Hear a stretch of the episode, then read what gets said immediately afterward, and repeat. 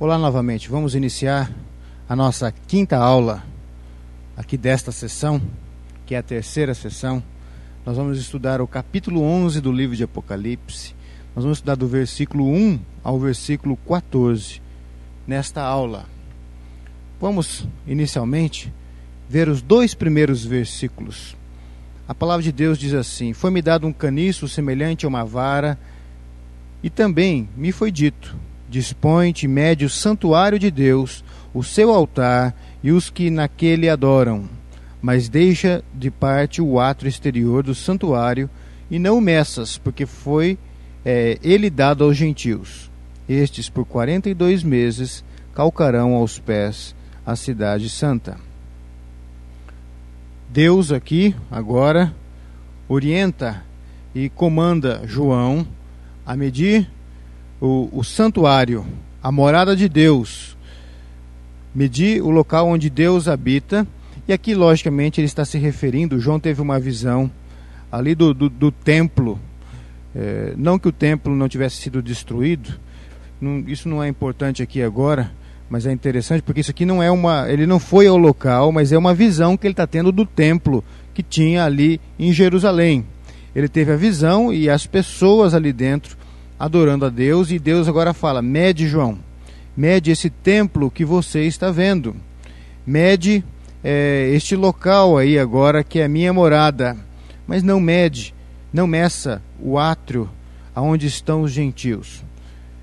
O que será que Deus está fazendo aqui?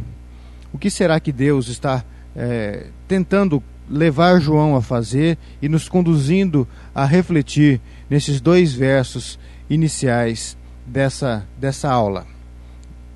Vamos ver. Você sabe, eu imagino, que, que o templo tinha o lugar santo dos santos, onde Deus habitava, o lugar santo, e tinha também um local mais externo, que era o átrio, onde os gentios podiam entrar era o limite aonde eles poderiam é, se aproximar, o mais perto de Deus que eles poderiam chegar. Mas será que é a respeito de fato de um templo construído por mãos humanas, de pedra e tijolo, que Deus quer é, nos levar a uma reflexão? João está medindo aquele, aquele templo que ele teve a visão, ele teve a visão desse templo de Jerusalém e ele mede, mas será que Deus de fato quer se referir a este templo feito pelo ser humano? Não, com certeza não. João está vendo este templo, mas Deus está se referindo a algo maior. Deus está trazendo uma profecia a respeito de algo muito maior do que o templo feito por mãos humanas. Deus aqui não está revelando uma, uma profecia, uma verdade a respeito daquele templo de Jerusalém, mas ele está falando a respeito de um outro templo, de uma outra morada que ele tem, de um outro local aonde ele habita. E é essa profundidade do texto, essa é, é essa revelação mais profunda que nós queremos chegar aqui agora. Veja comigo lá em 2 Coríntios capítulo 6, a partir do versículo 16, fala assim: Que ligação há entre o santuário de Deus e os ídolos? Porque nós somos santuário do Deus vivente, como ele próprio disse: Habitarei e andarei entre eles, serei o seu Deus e eles serão o meu povo. Por isso, retirai-vos do meio deles, separai-vos, diz o Senhor, não toqueis em coisas impuras, eu vos receberei, serei vosso pai e vós sereis para mim filhos e filhas, diz o Senhor Todo-Poderoso. Tendo, pois, ó amados, traz tais promessas, purifiquemo-nos de toda impureza, tanto da carne como do espírito, aperfeiçoando a nossa santidade no temor de Deus. Então, Deus está mostrando aqui que nós somos o santuário de Deus. Nós somos a morada de Deus. Nós somos o local aonde Deus habita. Nós que cremos em Jesus, Deus vem e faz morada em nossas vidas e nós nos tornamos santuário de Deus. Efésios capítulo 2, a partir do verso 19, também fala assim: Assim já não sois estrangeiros e peregrinos, mas concidadãos dos santos, e sois da família de Deus, edificado sobre o fundamento dos apóstolos e profetas, sendo ele mesmo Cristo Jesus a pedra angular, no qual todo edifício bem ajustado cresce para santuário dedicado ao Senhor, no qual também vós juntamente estáis sendo edificados para a habitação de Deus no Espírito. Então Deus habita em nós. Deus habita no meio do seu povo e nós somos a morada de Deus. Isso nós temos que, que ter essa certeza que a igreja, a, o povo de Deus, é onde Deus habita. E é Deus que edifica a sua casa, é Deus que edifica a sua igreja e é Deus que edifica é, aonde ele vai habitar eternamente, que é no meio do seu povo. Nós somos esse templo. Veja também 1 Coríntios 3, a partir do versículo 16. Não sabeis que sois santuários de Deus e que o Espírito de Deus habita em vós? Se alguém destruir o santuário de Deus, Deus o destruirá, porque o santuário de Deus, que sois vós, é sagrado. Esses dois versículos aqui, eles não estão falando de crentes de forma individual, não que nós não sejamos a morada de Deus, mas ele está falando de forma mais específica nesse texto a respeito da igreja. A igreja é a morada do Espírito de Deus, é onde Deus habita. E se alguém destruir essa igreja, Deus vai é, pesar a sua mão e vai fazer com que a sua justiça se cumpra e vai destruir o inimigo da igreja, que é o inimigo da sua morada. Esses que destroem a sua morada. João, neste texto, portanto, de Apocalipse, apesar de ele estar vendo o templo ali de Jerusalém, a profecia não é a respeito do templo de Jerusalém em si, mas é sobre a verdadeira morada de Deus, que é o seu povo. Deus usa aqui, na, na, nessas profecias de Apocalipse, a linguagem conhecida aí por João, e a linguagem do Antigo Testamento, como o povo de Deus sendo Israel, uh, o templo ali, é, como aquele templo mesmo de Jerusalém, mas Israel significando o povo de Deus, o templo é o próprio povo de Deus, aonde Deus faz a morada. E aí nós vamos começando a compreender um pouco do sentido desses dois versículos. Por que será então que Deus direciona o apóstolo João a não medir o átrio exterior? Por que será? A igreja é esse templo de Deus. E ela é medida por João. Deus está falando assim: olha, João, mede aquilo que é minha morada, aquilo onde estão os meus verdadeiros adoradores, aquilo que é meu de fato, aqueles que têm o coração em mim e que me servem, que me buscam em espírito e em verdade. Deus conhece a sua igreja.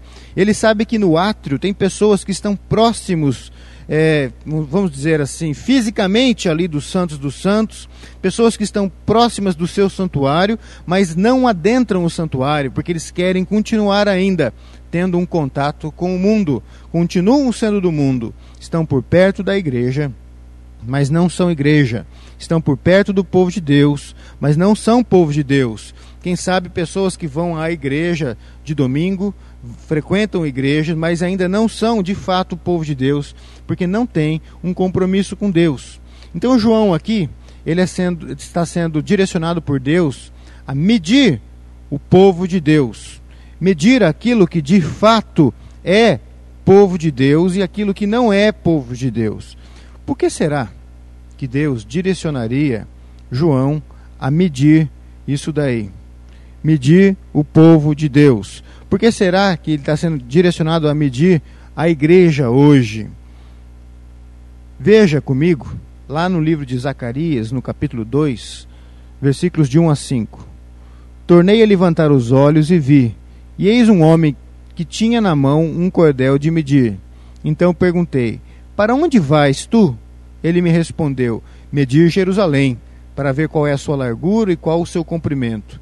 Eis que saiu o anjo que falava comigo, e outro anjo lhe saiu ao encontro e lhe disse: Corre, fala a este jovem: Jerusalém será habitada como as aldeias sem muros, por causa da multidão de homens e animais que haverá nela.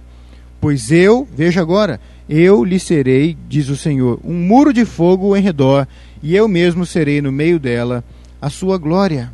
Então, aqui nesta é, revelação, aqui no livro de Zacarias, o que, que acontece? Aqui Jerusalém é medida. A cidade santa é medida. E, e Deus se revela como aquele que vai ser o muro que vai ser os limites de Jerusalém, aquele que protege o seu povo, que guarda o seu povo e que estabelece a sua glória no meio do seu povo e que tem essa comunhão com o seu povo. Os seus inimigos ficam lá fora, aqui dentro nós estamos seguros, porque Deus habita no nosso meio, Deus nos protege, nos cela e nos faz o seu povo. Então, aqui, quando João está fazendo essa medida e medindo o santuário de Deus, e medindo quem é o povo de Deus de verdade, Deus está falando: olha, vamos separar quem é meu de quem não é meu.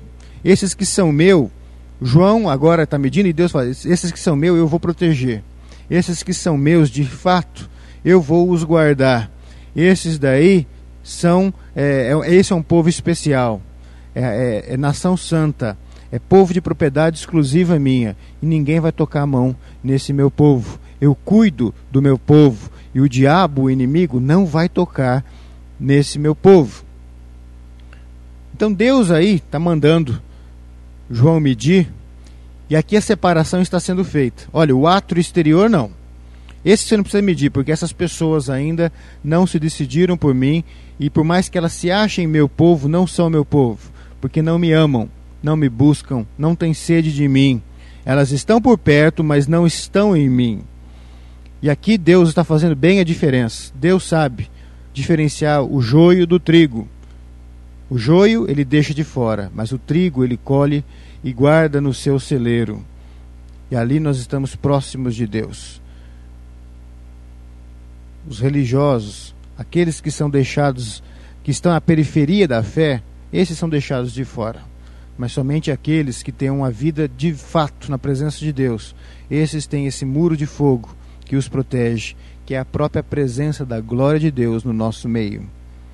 Então, João é orientado a deixar o ato exterior do santuário sem medir, porque Deus sabe quem são os dele e quem não é seu povo.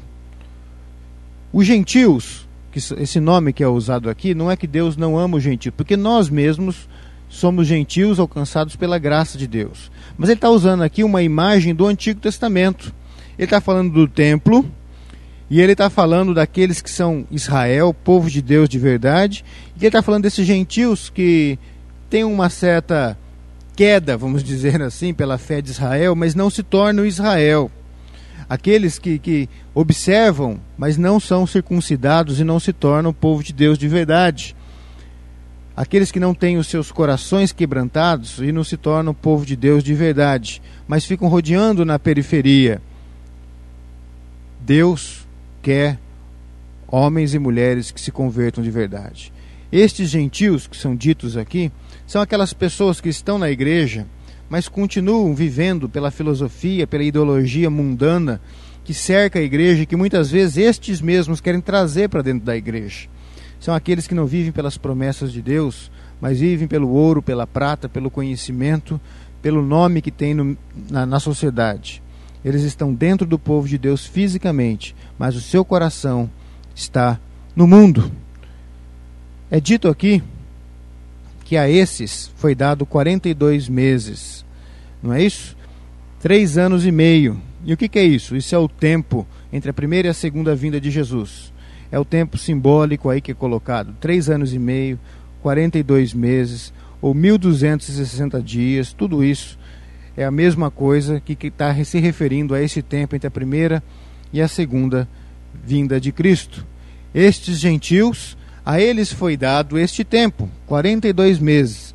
E se esses que estão nos átrios, aí no átrio dos gentios, não se tornarem Israel, não fizerem uma aliança verdadeira com Deus, não forem circuncidados, não como era no Antigo Testamento, mas circuncidados nos seus corações, quando Cristo voltar, eles que estão fora do lugar santo, eles que não estão na presença de Deus de verdade, são deixados à parte. Então aqui, João, nesses dois versículos, ele é orientado a fazer essa separação.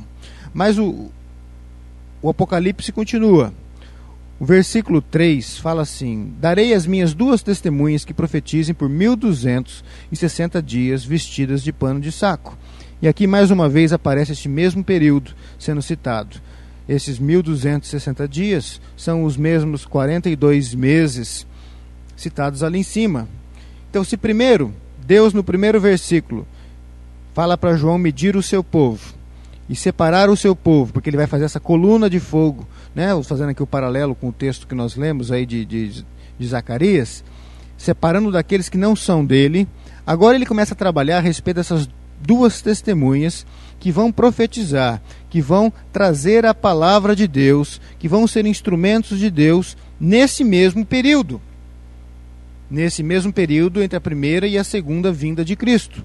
Esses não são 1260 dias é, é, literais, mas é por esse período de tempo entre a primeira e a segunda vinda de Cristo.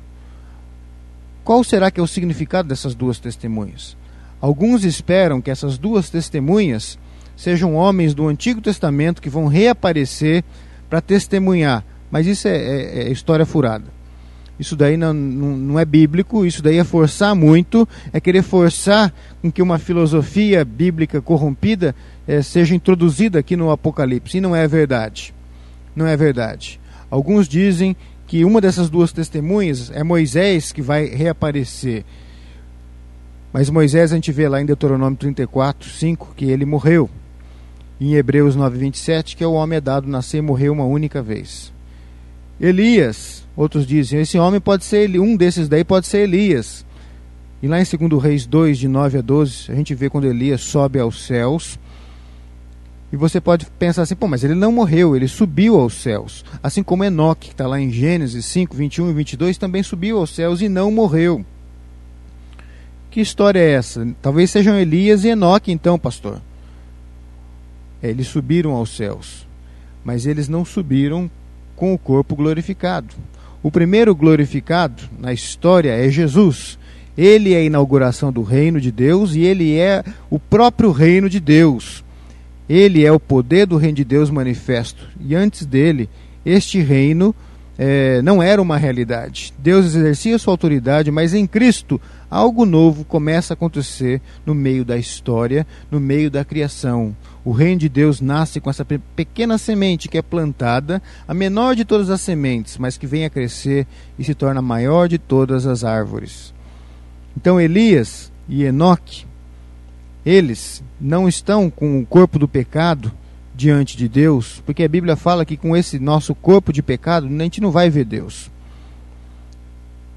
Eles estão também não, é, eles não estão com os seus corpos glorificados, porque nós seremos glorificados, todos nós, povo do Antigo e da Nova, do Novo Testamento, na volta de Cristo, que no piscar de olhos nós seremos transformados e assim como ele é hoje, nós também seremos. Mas daí eu gostaria de, de ler um texto com você, lá em Malaquias, lá no finalzinho do seu do Antigo Testamento aí na sua Bíblia, Abre lá, Malaquias, capítulo 4, versículo 5. Fala a respeito da vinda de Elias. Fala assim: Eis que vos enviarei o profeta Elias antes que venha o grande e terrível dia do Senhor. Aqui é a promessa de Deus. Olha, antes que venha o dia de Deus, a volta de Cristo, o dia final, o profeta Elias vai ser enviado. Você fala assim, poxa, pastor, mas aí está falando é o profeta Elias que vai vir. É o profeta Elias que, que, que vai cumprir essa promessa. Então ele é uma dessas testemunhas. Mas veja comigo, lá em Mateus, no capítulo 11, abre lá a sua Bíblia, Mateus 11, vamos, vamos ver esse texto, porque é um texto muito interessante e eu acho que é importante para a gente entender aqui. Mateus 11, 13 e 14. Fala assim: Porque todos os profetas e a lei profetizaram até João, e se quereis reconhecer, ele mesmo é Elias que, precisa, que estava para vir. Olha, Jesus está falando assim: todos os profetas e a lei profetizaram até João Batista. Mas João Batista, ele é o profeta Elias que estava para vir. Não é então que Elias, aquele do Antigo Testamento, voltaria. Não é também que João Batista é reencarnação de Elias, porque reencarnação, a Bíblia não suporta esta ideia de reencarnação. Não coincide com a Bíblia a Bíblia não fala nada de reencarnação em viver mais de uma vez aqui nesse mundo. Portanto, o que a Bíblia está falando aqui é que João Batista, ele cumpriu o ministério de Elias. Assim como Elias foi lá para o Antigo Testamento, da mesma forma João Batista cumpriu o que Elias cumpriu lá no Antigo Testamento. No mesmo livro de Mateus, no capítulo 17, se você abrir lá, os versos de 10 a 13, nós vamos ver um pouquinho mais sobre isso daí. Fala assim: Os discípulos interrogaram: Por que dizem, pois, os escribas ser necessário que Elias venha primeiro? Então Jesus respondeu: De fato, Elias virá e restaurará todas as coisas. Eu, porém, vos declaro que Elias já veio e não o reconheceram. Antes fizeram com ele tudo quanto quiseram. Assim também o filho do homem há de padecer nas mãos deles. Então os discípulos entenderam que lhes falara a respeito de João Batista. Então nós temos que tomar cuidado de não usar versos da Bíblia para querer trazer gente do Antigo Testamento para viver de novo. Porque não é disso que está falando. Então essas duas testemunhas não, não, são nem Moisés, nem Elias, nem Enoque, nem ninguém do Antigo Testamento que vai ser trazido de novo para viver nos, nos, últimos segundos antes de Cristo, nos últimos anos antes de Cristo, sejam esses anos sete anos, três anos e meio. Gente, tudo isso é papo furado, não é bíblico. Essas duas testemunhas que profetizam por esses 1260 dias, essas duas testemunhas representam a igreja desde a primeira até a segunda vinda de Cristo. É isso. Esses 1260 dias é o tempo da igreja. É o tempo que os gentios estão no átrio ainda e que Deus ainda não veio para separar o joio do trigo, que não veio para separar quem é dele com, daqueles que não são dele de verdade. Mas veja, vamos entender essa linguagem então. Essas duas testemunhas, quando vão vir então, pastor? Elas já estão. Elas já estão. É a igreja. Dois a dois, a igreja foi enviada lá em Lucas, capítulo 10, de 1 a 12, e esse é um sinal da igreja missionária, da edificação da igreja. Não é isso? Nós vimos esse, esses versos de 3 a 14, eles estão ligados aos versos 1 e 2 que nós vimos. Versos 1 e 2 falaram do templo, da edificação da morada de Deus. E Deus fala: mede aquilo que é meu e separa daquilo que não é meu, esse você não mede. Agora ele está falando daquilo que é dele. Ou seja, olha, João, eu não falei para você medir aquilo que é meu? Medir a minha morada? Deixa aqueles que não são meus de fora. Mede só o que é meu. Só o meu santuário. Agora ele está falando do santuário dele. Deixa esses, esses que estão de fora aí, esses que não têm um compromisso comigo, não vou trabalhar com eles agora aqui não. João, deixa eles de fora, esquece eles. Eu vou falar daqueles que são meu santuário. E agora, essas duas testemunhas representam a igreja missionária, a igreja que sai pregando o evangelho e representa Jesus e edifica, portanto, a morada de Deus. São esses que estão na presença de Deus, não estão no ato exterior, eles estão na presença de Deus. E esses agora, que estão dois a dois, são os que edificam a casa de Deus. Esse período aí de 1260 dias é o tempo da igreja, é o tempo dos servos de Deus. Eu gostaria que você visse alguns textos comigo, nós não vamos poder ler todos, mas alguns textos que você, para você entender melhor, você vai ter que estudar a Bíblia aí por conta quando nós acabarmos aqui. Se você abrir no livro de Zacarias, no capítulo 3 e no capítulo 4, de 1 a, 4, de 1 a, 14 no capítulo 4 e o capítulo 3 inteiro de Zacarias falam a respeito de duas testemunhas, de dois servos de Deus que edificaram a morada de Deus, que edificaram o templo de Deus lá no Antigo Testamento. E essas duas pessoas são Josué e Zorobabel. Essas duas testemunhas do lá no Antigo Testamento que edificaram a casa de Deus e simbolizam a edificação da igreja, edificação da morada de Deus. Vejam, Deus primeiro aí fala a respeito do sacerdote Josué. Josué é sacerdote. Zorobabel, ele é um governante, um administrador, alguém que tem o poder político. Se você ler aí, você vai perceber isso daí. Então Josué, ele desempenha o papel de sacerdote. E Zorobabel desempenha o papel de governante, vamos usar uma palavra mais fácil da gente conhecer, que você está acostumado a trabalhar já, que é rei, certo? Ele não era bem rei aqui, mas ele ele está governando é, a Judéia. Então o que, que acontece? Josué ele está aqui como sacerdote e junto de Zorobabel eles são chamados, eles são os ungidos de Deus para edificar a morada de Deus.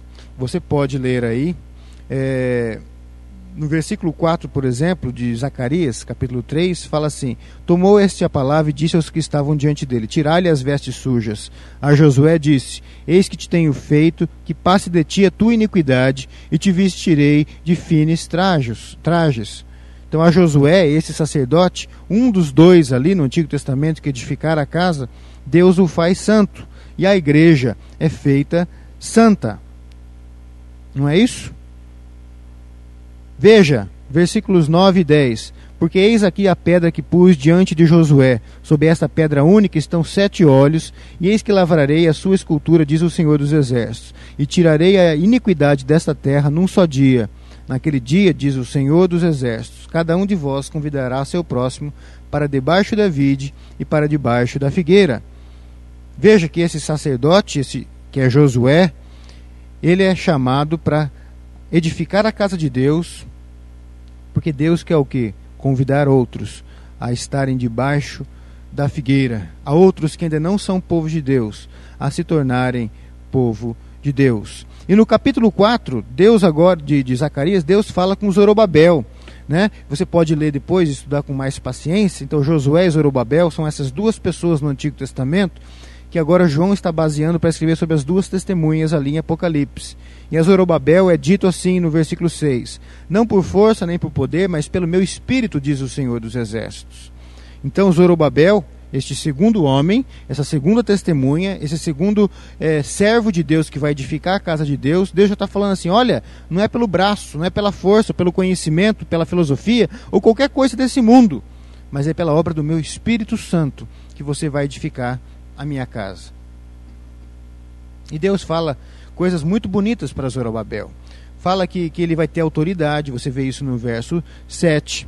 Fala que ele vai é, lançar os fundamentos e vai acabar a obra de Deus, que é a edificação da sua casa. Fala para ele não desprezar os pequenos começos, os começos humildes, porque no final é, Zorobabel vai completar esta obra. Então Deus mostra Zorobabel e mostra é, a, que Josué são esses dois homens que edificariam a casa de Deus. Você pode ler depois no livro de Ageu, o livro de Ageu inteiro fala sobre esses dois homens. E também o livro de Esdras, capítulo 3, verso 2, capítulo 3, versos 8 e 9, capítulo 4, de 1 a 4, capítulo 5, 1 e 2. Esses textos todos falam desses, desses dois homens, Josué e Zorobabel, Josué também é chamado de Jesua. Jesua é outro nome de Josué. Você pode conferir a origem, é o mesmo pai, a mesma família e é simplesmente um outro nome que é dado à mesma pessoa aí no Antigo Testamento. Então, quando nós lemos a respeito dessas duas testemunhas aqui em Apocalipse, nós temos que ter a noção daqueles dois homens lá no Antigo Testamento que edificaram a casa de Deus não é isso? Os dois ungidos que edificaram a casa de Deus, as duas oliveiras, os dois servos que edificam a morada de Deus. Eles vivem e exercem o seu ministério no poder do Espírito Santo. E eles vão profetizar e eles vão exercer a autoridade de Deus. E é por isso agora que no versículo 4 do livro de Apocalipse, no capítulo 11, fala assim: são essas duas oliveiras. Veja aí a citação de Zacarias que nós lemos. E os dois candeeiros que se acham em pé diante do Senhor da terra. Da mesma forma que aqueles dois homens edificaram a morada de Deus, a casa de Deus ali no Antigo Testamento, agora a igreja missionária que é enviada dois, do, dois a dois ao mundo, ela é para pregar o evangelho e edificar a casa de Deus, que é a própria igreja. A igreja não é a parede, a igreja é formada por pessoas que amam a Deus. E essas pessoas que amam a Deus, elas são a morada de Deus. Estes dois ungidos estão em pé diante de Deus e prontos a servir a Deus e, e edificar a casa de Deus, ou seja, fazer discípulos a, a Cristo Jesus. Versos 5 e 6 diz assim: Se alguém pretende causar-lhes dano, sai fogo de sua boca e devora os inimigos. Sim, se alguém pretender causar-lhes dano, certamente é, deve morrer. Elas têm autoridade para fechar o céu, para que não chova durante os dias que, em que profetizarem. Tem autoridade também sobre as águas para convertê-las em sangue, bem como para ferir a terra de toda sorte de flagelos, tantas vezes quantas quiserem. Aqui ele está mostrando a autoridade e o poder da igreja. A igreja tem o poder que vem dos céus. E Jesus fala: toda a autoridade, todo o poder me foi dado sobre céus e terra. E aí ele fala: ide, portanto, e fazei discípulos.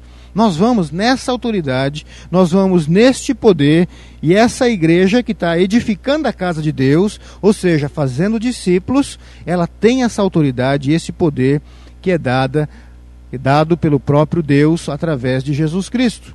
Nós temos poder para ligar as coisas no céu e desligar as coisas no céu em nome de Jesus. O poder não está em nós, mas está no nome de Jesus, naquele que reina e com o qual nós reinamos é, hoje e eternamente. Veja depois alguns textos, por exemplo, o texto de Mateus, capítulo 16, versos 18 e 19, e Mateus 18, de 18 a 20, que fala a respeito desse poder que nos é dado.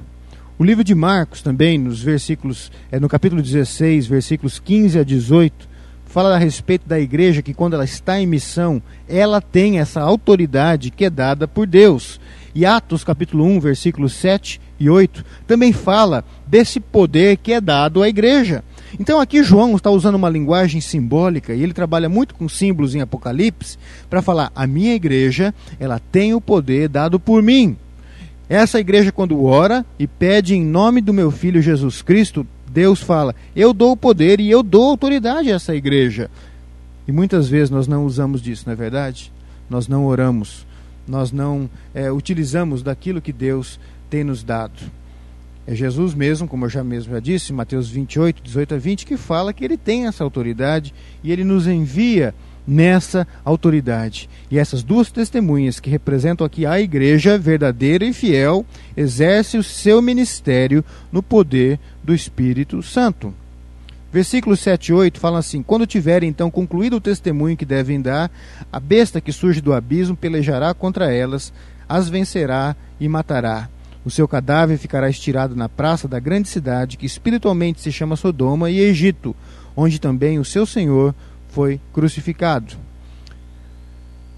A missão vai ser cumprida. Não é isso que fala? Quando estiverem concluído o testemunho, a igreja vai pregar e vai cumprir o seu propósito. Se você depois vê lá em Mateus 24, 14, lá fala que, esse evangelho do reino vai ser pregado entre todas as nações. Deus não fala talvez, ou quem sabe, fala assim, vai ser pregado. Fala assim, e então virá o fim e então virá o fim. Então a igreja vai cumprir na autoridade de Jesus o seu chamado.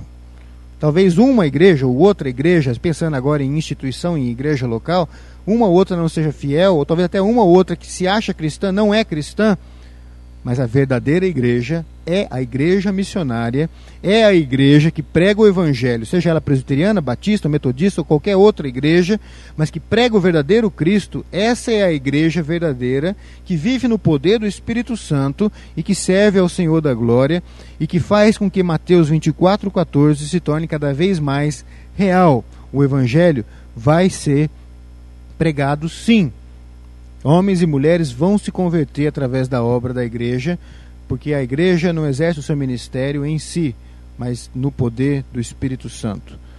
Aos olhos do mundo, no entanto, como nós vimos nessa, nesses versículos, a igreja está morrendo, a igreja é uma perdedora, e assim como Cristo foi crucificado e foi dado como perdedor, a igreja está sendo dada como perdedora e vai ser dada como perdedora, como crucificada, humilhada, insignificante, portadora de uma palavra que antiga e sem valor nenhum para hoje.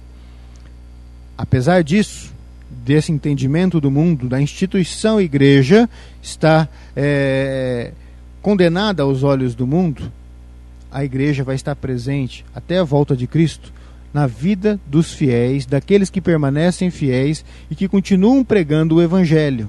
O mundo vê a igreja fraca, mas a igreja de fato é manifesta como sendo essas duas testemunhas que têm o poder, que pregam, que têm autoridade sobre demônios, que fecham os céus e abram os céus, porque Deus move o seu universo para abençoar e Deus move o universo para alcançar vidas e a igreja é esse instrumento de justiça de Deus e de graça de Deus no meio do mundo.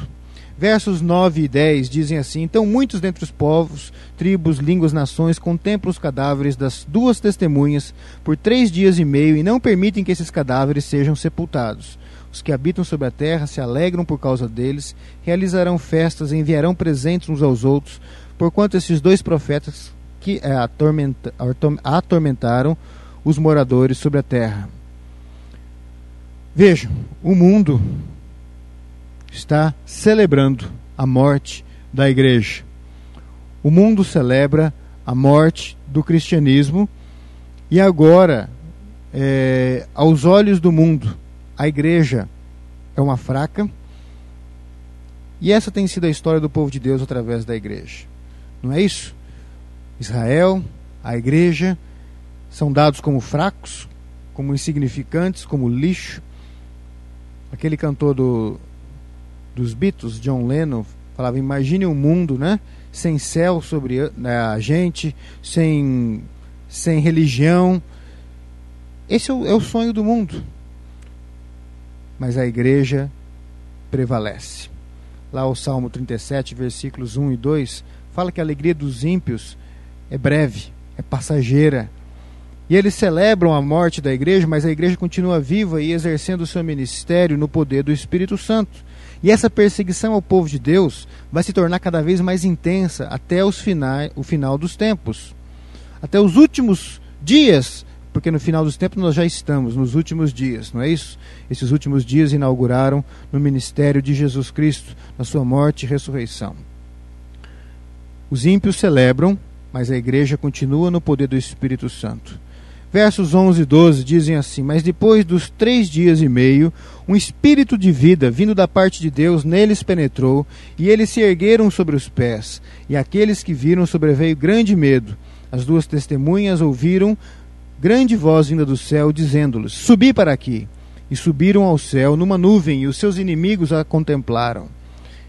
O que ele está falando daqui aqui nesse texto é a respeito do sopro do Espírito que alcança o povo de Deus e agora esse povo sobe aos céus. Isso não é um arrebatamento é, assim que ninguém está vendo. As pessoas querem separar o arrebatamento da vinda de Cristo. Isso daí parece que prevalece hoje no nosso meio, essa visão. Mas a Bíblia não fala nada de um arrebatamento em segredo. A Bíblia fala de um arrebatamento onde as pessoas vão ver e contemplar o povo de Deus sendo levado para os céus e sendo exaltado pelo próprio Cristo. A Bíblia não fala nada a respeito desse arrebatamento em segredo, secreto, escondido. Não é nada disso. Não é nada disso, não. Então, esse texto está falando do arrebatamento da igreja nesse, de uma forma discreta, está introduzindo o arrebatamento. Eu gostaria que depois você tivesse é, um tempinho e visse o texto de 1 Coríntios, capítulo 15, versos 20 a 26. 1 Coríntios 15, versos 20 a 26. Onde fala a respeito da ressurreição dos mortos, onde Cristo é a primícia e depois a igreja vai ser levada com ele. É, e nós estaremos para sempre, e aí nós vamos receber um novo, um novo corpo. Gente, isso é maravilhoso, isso é bonito demais. Vê 1 Coríntios 15 também depois, versículos 42 a 44. Vamos ler esse. Pois assim também é a ressurreição dos mortos. Semeia-se o corpo na corrupção, ressuscita na incorrupção. Semeia-se em desonra, ressuscita em glória. Semeia-se em fraqueza, ressuscita em poder. Semeia-se corpo natural, ressuscita corpo espiritual. Se há corpo natural, há também corpo espiritual. E versos 48 e 49 fala assim: Como foi o primeiro homem, o terreno, tais são também os demais homens terrenos. E como é o homem celestial, tais também os celestiais. E assim como trouxemos a imagem do que é terreno, devemos trazer também a imagem do celestial. Você olha, como nós trouxemos a imagem de Adão, que era terreno, agora nós vamos um dia ter a imagem daquele que foi ressurreto e está glorificado e tem o seu corpo celestial. Nós também teremos. É disso que está falando lá no livro de Apocalipse. É disso que está falando quando se refere às testemunhas, de quando Jesus vai chamar a sua igreja, vem, e nós vamos encontrar com ele nos ares. E não vai ser nada em secreto, vai ser algo é, aberto. E esses inimigos da igreja vão contemplar este momento. Esses inimigos da igreja vão ver a igreja sendo é, levada à presença de Deus em glória. 1 Tessalonicenses capítulo 4 também, capítulos, é, versículos 16 e 17, fala isso, porquanto o Senhor mesmo, dada a sua palavra de ordem, ouvida a voz do arcanjo, ressoada a trombeta de Deus, descerá dos céus, e os mortos em Cristo ressuscitarão primeiro. Depois, nós, os vivos, que ficarmos, seremos arrebatados juntamente com eles entre nuvens para o encontro do Senhor nos ares, e assim estaremos para sempre com o Senhor. É disso que o livro de Apocalipse está falando nesses versículos, quando fala que foi, penetrou nesse, nessas testemunhas o espírito de vida, e eles se levantaram e eles ouviram a voz vinda do céu: Subi para aqui. E ali a igreja subiu possam nós precisamos ter essa certeza que ao som da última trombeta, da sétima trombeta, a igreja vai subir aos céus. E é disso que João está falando aqui. Nós vamos subir aos céus, nós vamos ser exaltados e nós estaremos para sempre com Cristo Jesus. E os versos 13 e 14, encerrando este capítulo, falam assim: Naquela hora houve grande terremoto e ruiu a décima parte da cidade, e morri, morreram nesse terremoto sete mil pessoas, ao passo que outras ficaram sobremodo aterrorizadas e deram glória ao Deus do céu. Passou o segundo ai, eis que vem sem demora, vem o terceiro ai. Olha, acompanhem comigo.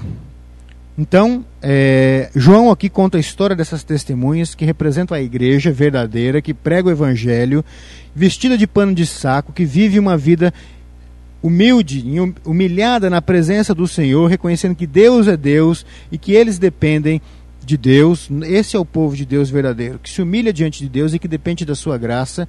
É um povo que vive na autoridade e no poder do Espírito Santo, no nome de Jesus, que cumpre o seu ministério pregando o evangelho, fazendo discípulos a Jesus Cristo e que aceita muitas vezes a perseguição do mundo, a humilhação do mundo, que é humilhada, desprezada e esquecida pelo mundo, que o mundo debocha e que o mundo vai cada vez mais desprezar e considerar insignificante e desprezível, mas no momento certo, ao som da última trombeta, esta igreja vai subir em glória nos céus. Essa igreja vai ser exaltada por Deus e os inimigos vão contemplar, diz o verso 12, esta igreja subindo aos céus. Mas estes que ficaram agora vão provar aqui da ira de Deus. Fala a respeito de um terremoto, fala a respeito de mortos, e aqui fala sete mil pessoas que vão morrer. Sete, você sabe, é o número aí da perfeição, de algo que é completo, que é perfeito. E mil, já foi comentado também, mil, milhares, são, é um número para dizer muitos número difícil de contar, um número muito grande. Então o que ele está falando é que existe um número é, que Deus já conhece e que Deus já sabe o número exato de pessoas que vai morrer nesse terremoto, nessa, nessa desgraça que vai acontecer aí nesse, nesse tempo de julgamento. E fala assim: esse número é um número grande, mas esse número completo, Deus conhece, Deus sabe, porque Deus está no controle, nada está acontecendo fora do seu controle. E ele fala assim: e os outros que ficaram aterrorizados vão dar glória a Deus. Dar glória a Deus não quer dizer que eles se convertem.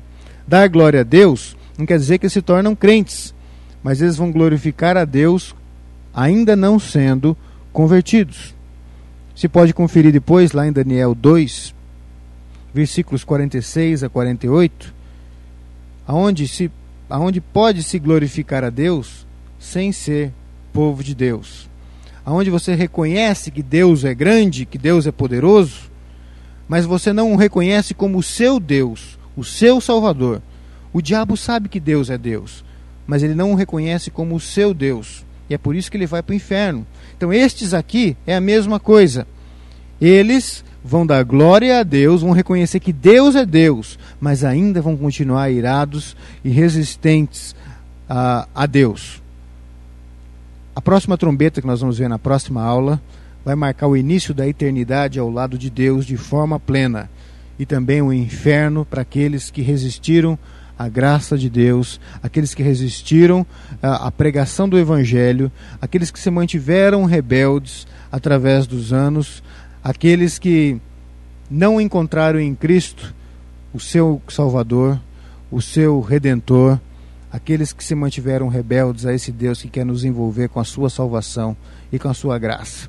Então, é, eu sei que esse texto foi um pouco pesado para o entendimento e eu gostaria que você estivesse é, vendo esses textos todos que foram dados, estudando eles de uma forma profunda, para que você possa compreender que essas duas testemunhas de fato representam a igreja, essas duas testemunhas já estão presentes e somos nós que cremos em Jesus.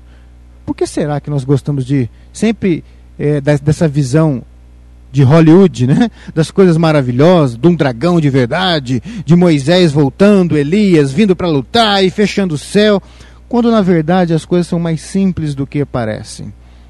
Essas duas testemunhas, não é ninguém do Antigo Testamento que vai ressuscitar e nem viver de novo, nem ficar andando dois homens pela face da terra fazendo sinais.